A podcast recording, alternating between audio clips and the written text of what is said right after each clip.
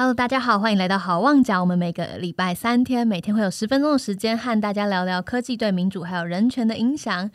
今天要来聊一个非常有趣的话题，叫做政党的数位治理。嗯，没错。哎，你要不要先自我介绍一下？我忘记自我介绍了。对对对，我是 B B，我是 Sammy。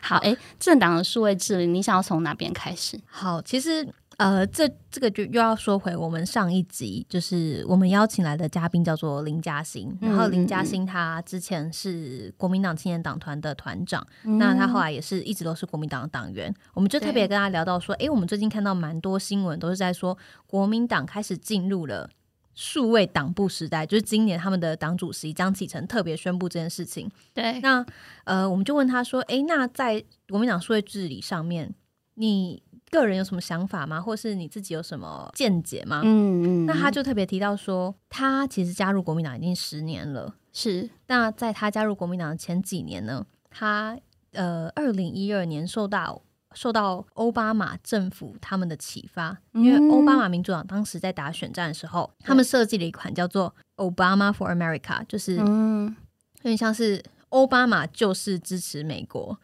哦，这样子的一个 App，他们设计了这个应用程式，然后希望奥巴马的选民们都可以来下载。那在这个应用程式里面呢，就会公布说，哎，奥巴马目前的选战资资讯是什么？那奥巴马他在呃，比如说呃，美国各地啊，他目前支持的状况是什么？那你的邻居附近有什么人也跟你一样支持奥巴马？哦，让他觉得是我不孤单，你这边有很多同文层，你是做正确的选择，你站在主流价值上，这种概念吗？有一点，有有点像这种感觉，就是他让这些呃选民们可以自己去登记，然后登记完之后，也让他知道自己临近社区里面的人，嗯，你们就可以成为好朋友了，好邻居。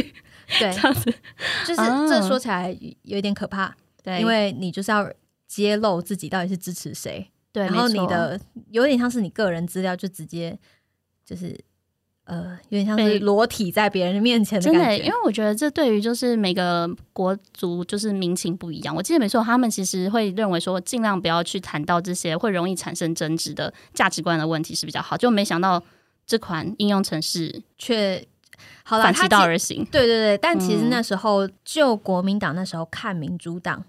民美国民主党他们的这个举措，他们觉得这是一个成功的策略，嗯，就是因为这样子帮助美国，呃，奥巴马民呃赢得了二零一二年的美国总统大选。那呃，林嘉欣就在那个时候跟他们的党部里面建议说，哎，国民党是不是应该也要来做一个这样子的 app？那这样未来，比如说呃，在不同的区域里面，他们可能有呃其他呃值得支持的候选人，那这些候选人呢就可以用。这样子，呃，党部的一个 App，嗯，来推播给在那个地方的选民，推荐好的候选人，推荐政策，推荐一些资讯，就是可以用这样子 App。但是林嘉欣说，很遗憾的是，他那时候的提议并没有被接纳。嗯，这然后时光就最近有很多什么时光不同之术，就是延续到今年的话，确实，如果我们现在来看林嘉欣当时的说法，或许会是正确的，对吗？对不对？我有点不懂你的问题，就是他当时，你知道，这让我想到，呃，之前大家很有一段时间很流行自拍棒，然后那时候我就在网络上看到人家说，其实很久很久以前，有一个日本人，他就已经发明了那一支自拍棒。但那时候不流行，那为什么日本会发明那这？他觉得他要体贴别人，不想叫路人帮他拍照。可是那个时候都没有流行。可是大概过了十年之后，自拍棒 everywhere，就是到处都是自拍棒。那我觉得林嘉欣他在那个时候，二零一二年提出这个观点，在台湾那时候的自拍棒，对他就是那一支 那么体贴的自拍棒。很可惜没有受到这个大家的回响。不过没关系，你现在还可以再想一个下一个年代，也许会在流行什么。但但他，但其实我后来觉得，呃，在韩国瑜的选战里面，嗯嗯嗯，你说一支穿云箭吗？对，真的很类似吧？哎，对，而且其实我有点进去看他的那个应用程式，其实是真的，因为他们主要的受众是一些比较年长的族群，那他们本来对于这种，他们不是数位原生时代，所以对于使用的工具上面，最好是越简单越好。所以这是为什么？呃，像是 Line 或者是 Facebook，他们在使用上面，长辈感觉也比较容易入手，因为他们都有做过很良好的一个使用者体验的一个设计，所以他们就是在那个页面中，你就会看到说，哎，这个国瑜接下来哪里有什么竞选活动，然后呢，会有一些呃，脸书上面的一些相关的新闻，那你就可以下去，他会鼓励，他会行动呼吁你去帮忙点赞。但其实我对这样子 app 就有点存疑。呃，除了一方面是他揭露了这个社区什么样子的人是什么样子的政治立场，这个首先是让大家的隐私有点无所遁形，因为大家就会不知道，呃，如果好，比如说我现在公开说我就是支持韩国瑜，那是不是我街坊邻居就会来攻击我？对，嗯，这这也蛮有可能，或者是你就忽然发现原来邻居是你的真爱，他也支持国语，但就是会有一体两面的状态。但风险就是因为你没有办法屏蔽掉不是支持，比如说我现在是韩国瑜的支持者，但是可能是黑韩的人来登录到一支穿云箭里面，真的，前一阵子有假铁粉，就是假的韩粉嘛，渗入到这个社团，导致大家人心惶惶。对，对啊，所以这种事情就是很难避免。那在一个呃数位的环境里面，你要大家呃完全揭露自己的立场，对个人来说有可能是可怕的。但如果嗯，就可能看你怎么形象跟包装这整件事情。但一支穿云箭这个 app 里面，另外一件令我自己非常就是我自己觉得很堪虑的事情，是他们有一些黑韩退散特区哦，比如说他就把就是觉得对总统候选人不利的。言论全部都放在那边，说这边都是呃所谓的假新闻，对，所谓的就是就是带着恶意言论的立场的一些一些报道，对，所以你可能可以去你呃，就是他去澄清这件事情，他告诉韩粉说应该要怎么去做这件事情，然后给他们一个呃实际的方式来去解决这个问题。但立场本来就是一体两面的，没错，你本身写报道的人有他们的立场。那你做 app 的人也有这个立场，对，那你很难说到底会不会最后这个做 app 的人，他反而变成了一个散播特定立场讲新假新闻的一个平台。没错，所以是让我想到我们之前就是很常在竞选期间，我印象中应该是从二零一四年开始吧，就是柯文哲这个白色力量起来之后，就有非常多的婉君表妹。对不对？就大家各自都会一直说，哎，你这边支持不管哪一个政党，你就是他的网军。那民进党可能更厉害，一四五零或者是什么之类，就是各种类型的网军，或者是企图利用自己的言论在网络上带风向的人。其实我觉得，就跟你刚刚说的 A P P 的制造者，他当他今天把这篇记者的言论，或者是这篇在网络上发布的文章，说这个是恶意言论的时候，其实就会造成这样的一个效应。对啊。所以这个是当政党他们试着用数位工具来进行呃来打选战的时候，可能会出现的一些大家的疑虑。但我一方面就在想，哎，其实政党所谓的数位治理，它不应该只局限于这样子选举的这个攻防上面，他应该也还要有，比如说政政党内部的治理，或者是政党内部他们自己的投票选举制度，是不是有办法采用这样的方式？那呃，我看国民党他们自己现在推出了数位党部的 App。那这个 app 里面呢，能做的事情有几项，一个是你可以呃线上入党，嗯，线上缴党费，嗯，然后线上线上看到国民党的动态，对，还有一个线数位党证，哦，真的好先进哦，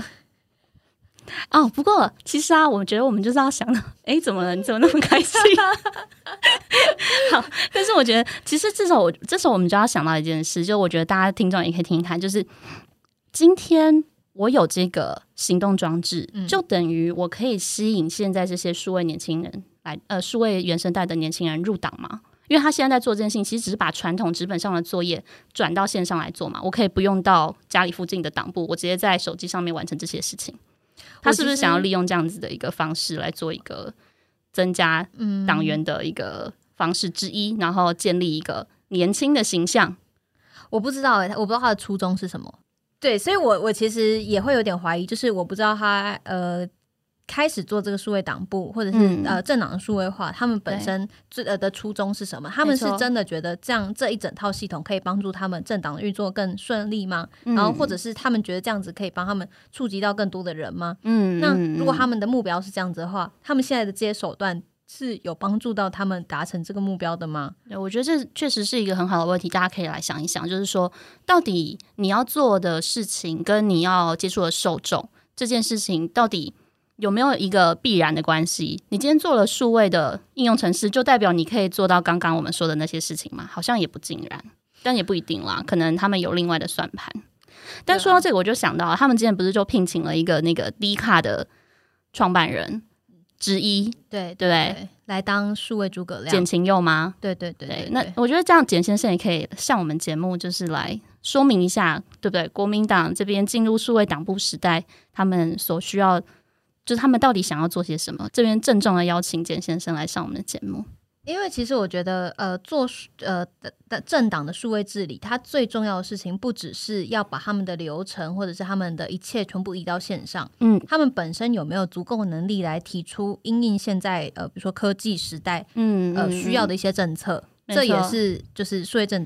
呃政党数位化。对的一个很重要的环节，没错。但目前这一块好像是我们看到觉得比较弱的一块，对不对？对，就是至少目前就他们的 A P P 里面的设计，似乎还没有看到这一块。但是我们其实可以期待，可能是我们还没看到。对，或许他们正在做，就是还在研发中，但我们可能还没有看到。对，但其实我好像呃，因为我就稍微查了一下，比如说台湾的另外一个最大政党民进党本身有没有在做一个党部数位化，好像就比较少看到哈，因为他们本身就是呃，相较相相对之下比较年轻了。对，但是嗯，其实也蛮特别的，为什么今天民进党的支持者会比较偏年轻？就是可能呃，我觉得一方面是代表价值啊，但就是另外一个话题了。对，好，不好意思跳开，那我们就反正回到就是关于这个政党的数位治理，就可以知道说，哎，我们在这个节目当中，我们就请到国民党的这个林嘉欣来讲解了这一切。对，大家如果呃。